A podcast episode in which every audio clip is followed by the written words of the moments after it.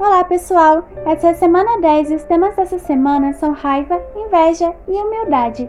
Para iniciar, vamos ler Lucas 16,15 que diz: Então Jesus disse a eles: Para as pessoas vocês parecem bons, mas Deus conhece o coração de vocês, pois aquilo que as pessoas acham que vale muito não vale nada para Deus. E a parte-chave desse versículo é que Deus conhece o seu coração ele sabe as suas necessidades, ele sabe os seus desejos e não vai te deixar faltar nada, pois ele te ama e cuida de você. E uma coisa importante é que Deus te deu um propósito e é muito específico. Ele te deu as ferramentas necessárias, então não te falta nada para cumprir esse propósito. Cada pessoa ela recebeu um, e embora você não saiba o seu, posteriormente você irá descobrir. Só que não se compare, o seu propósito é diferente do propósito de outra pessoa. Logo, a inveja não é necessária, pois você é perfeito do jeito que Deus te criou.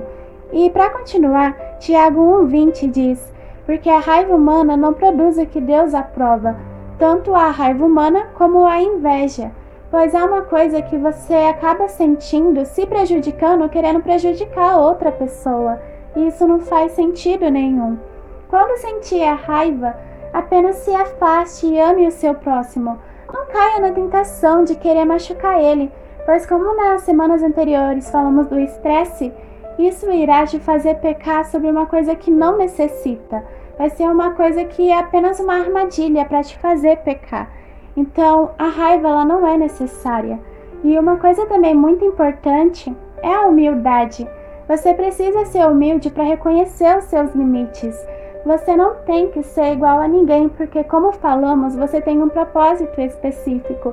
Então, descanse, pois aquilo que você necessita, Deus já sabe e Ele já te deu a ferramenta para o seu propósito.